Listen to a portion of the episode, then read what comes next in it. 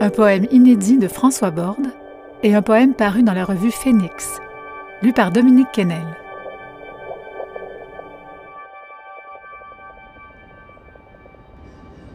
La cassure. Ligne 2. Nation Porte Dauphine. Tu ne sais plus. Stalingrad. Tu as vu?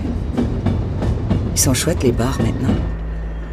Sur la place, les réfugiés attendent. Avenue de Flandre. Distribution de vivres. Trousses de toilettes. Rangées d'éperdus, patientant sous la pluie. Tu regardes, les yeux pleins de larmes, les pauvres immigrants. Allongés sur le sol, boulevard de la Villette, campent et attendent les malheureux. Le soir, faut l'amasser pour la soupe populaire, le quignon de pain.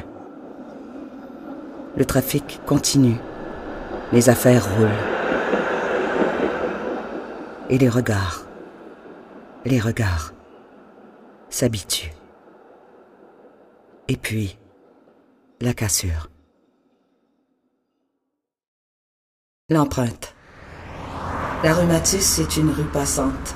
On la traverse et on l'emprunte. On y circule et on y passe, comme dans un rêve. Au réveil, reste le souvenir vague d'un petit ruisseau de silhouettes filant sur le trottoir. Des âmes endormies, flottant dans la mémoire, grappes d'enfants, passants discrets, flâneurs affairés, vainqueurs vaincus. Que reste-t-il de l'âme d'une rue? Non, pas simplement de son âme, le mot n'est pas juste. Il faudrait dire la marque laissée par les milliers d'êtres circulants, l'empreinte déposée par tous ceux qui empruntent une voie et lui donnent son halo et sa respiration. Pas d'archives pour mesurer cela.